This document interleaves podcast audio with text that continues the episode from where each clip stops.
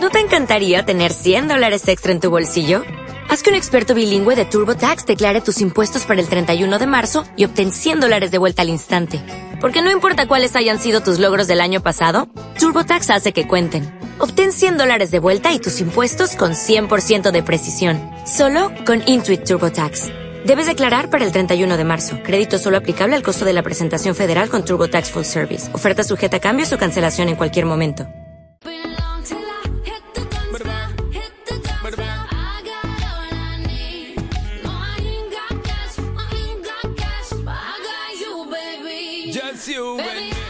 Ayer se cerró la jornada. Guillermo Casquero, buenas tardes. ¿Me escucha Guillermo Casquero? Buenas tardes.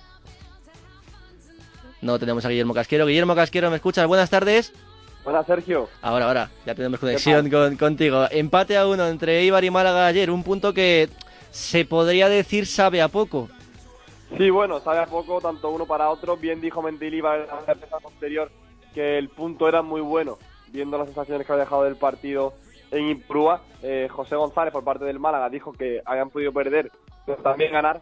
Es un punto que sabe a poco, quizás, eh, en el bando malaguista, porque se llegaba en una situación límite, se llegaba como colista con 11 puntos, se adelantó, se adelantó el equipo blanqueazul ayer de naranja en Ipurúa eh, mediante un gol de Nesiri, que robó un balón en la saga muy adelantada del equipo armero y metió ese 1-0 en la primera parte, ese 0-1, que daba al Málaga una ventaja que no se le presuponía al principio del, del partido. El Málaga siguió con un buen rumbo, siguió dejando mejores sensaciones que lo mostraba por Mitchell en ocasiones anteriores, pero se le hizo muy larga la segunda parte y es que cuando el Eibar apretó por banda con Orellana muy móvil la segunda parte, que se entendió muy bien con Charles y con Quique García su salida al campo, eh, pues formó un poco ese batiburrillo arriba, Rosales no despejó bien un centro lateral, lo aprovechó el Eibar que por medio de un recién entrado bebé por la izquierda metió un centro que tocó Rosales y lo metió para adentro Quique García en el área chica y en los últimos minutos pues pasó de todo, el Eibar tuvo dos ocasiones, una que pegó en el palo eh, que se iba a meter en propia Roberto Rosales,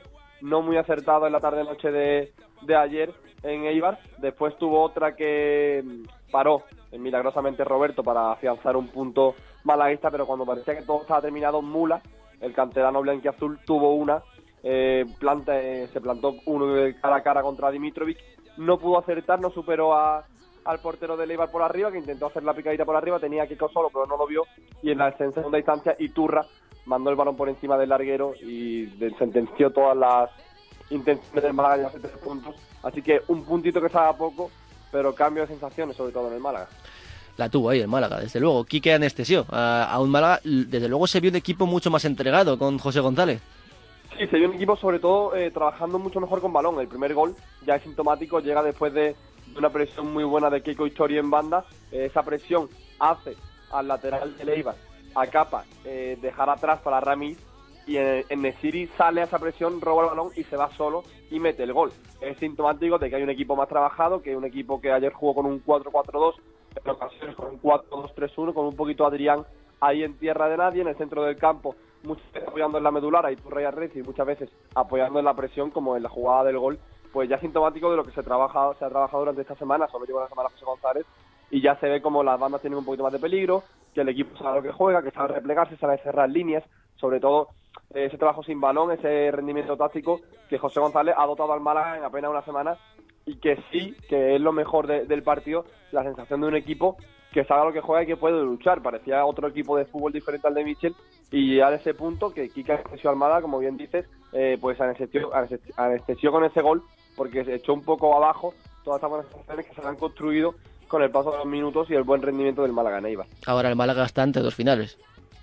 Sí, ti- tiene dos finales. Eh, recibe el sábado a las 4 y cuarto al Girona, en la Rosaleda, un partido muy determinante antes de bajar a, según mi opinión, la finalísima que es ir a Gran Canaria, a jugarte tres puntos, que no son solo tres puntos, sino es tu rival directo, el colista contra penúltimo. Eh, ese partido puede marcar mucho el devenir del Málaga, que después recibe al Málaga, recibe en Málaga en la Rosaleda a dos equipos como Atlético y Valencia. Y hablo de memoria, pero creo que ayer José González alineó la misma alineación que sacó Michel en su Sí. último partido en Getafe y esta vez le funcionó, lo que demuestra que a veces es cuest- cuestión más de actitud que otra cosa. Y a Getafe precisamente nos desplazamos para conocer información porque ya se conoce el parte médico de Damián Suárez, dos semanas de baja, el lateral. Sí, también Suárez dos semanas de baja se retiró en el partido frente al Atleti Bilbao, se retiró eh, durante el encuentro y ya después de hacer un poco el diagnóstico y las pruebas médicas eh, correspondientes, pues se ha visto que tiene una lesión eh, muscular de semitendinosa en el foro izquierdo. Tendrá dos semanas de baja el lateral derecho getafense. Veremos eh, cómo Bordalás construye ese 11, a ver si tiene los primeros minutos de Andrés Cabrera, el recién llegado fichaje blanco eh, azul. Pendientes en Getafe también del futuro de Vicente Guaita. Sí, porque pasan y pasan los días y Vicente Guaita sigue en el Getafe, aunque no jugando, está jugando Emi Martínez, eh, precisamente por la situación un poco extradeportiva o compleja que tiene el club con ese contrato. Se habló eh, por parte de los compañeros de marca hace varios días que había un contrato interno pero formal entre Vicente Guaita y el mandatario del club azulón, Ángel Torres, de dejar salir al portero de Torrent eh, por 4 millones de euros cuando su cláusula es de 8 millones de euros, pero siguen los días, la afinidad se ha roto, hay ruptura total entre el club y Guaita y si no se va ahora, se va a ir cuando termine su contrato en, en verano, pero parece que, que la cordialidad y la afinidad entre club y jugador se ha roto y si no sale ahora, que tiene a Watford y a Crystal Palace sobre todo detrás de él, pues parece que su destino no están por, por encontrarse. Tema Kepa, se iba al Real Madrid, era el regalo de Reyes, de los madridistas y todo, y de repente se tuerce todo, renueva Kepa con el Athletic Club de Bilbao, la cuestión es cómo queda ahora la relación entre Kepa y la afición bilbaína, parece que hay un poco de reconciliación. Sí, si se, si se permite la, la, expresión, ha hecho una rueda de prensa al estilo Pique, ha respondido sin ningún punto de, de, ruptura con, todos los con todos los allí presentes, con todos los periodistas, con todos los compañeros que se han acercado allí al Estama para esa rueda de prensa correspondiente a, la renovación de Kepa hasta 2025, recordemos con una cláusula de 80 millones de euros. Eh, después, eh, eso, en la, en la sala de prensa ha respondido a todo, ha dejado frases como ha sido una renovación que va a marcar mi futuro deportivo. El club y yo siempre hemos tenido un, un diálogo cordial y fluido durante todas estas diferentes etapas, pero la noticia está que cuando ha salido al Esama, ha saltado al campo del Esama, eh, a diferencia de otros días, pues ha recibido unos grandes aplausos desde la grada y ha sido accionado por parte de la afición que se ha acercado allí para ver el entrenamiento. Y el tema de moda, Arabia Saudí, que acerca posturas con la liga. Sí, acerca posturas y de qué manera, porque son muchos los jugadores que eh, entre un acuerdo a, entre, a tres partes, entre la liga, la Federación de Fútbol de Arabia Saudí y la empresa futbolística como General Sports Authority, de, también de Arabia Saudí, pues han firmado un acuerdo para ceder eh, de forma externa equipos de, la liga, suena un poco mal, pero es que es así, ceder dotando de un importe eh, de, un rendimiento económico a, a los equipos que se han ofrecido voluntarios para eso, ese tipo de, acuerdos y de negocios, eh, que al final no tenían ese negocio en el mundo del fútbol.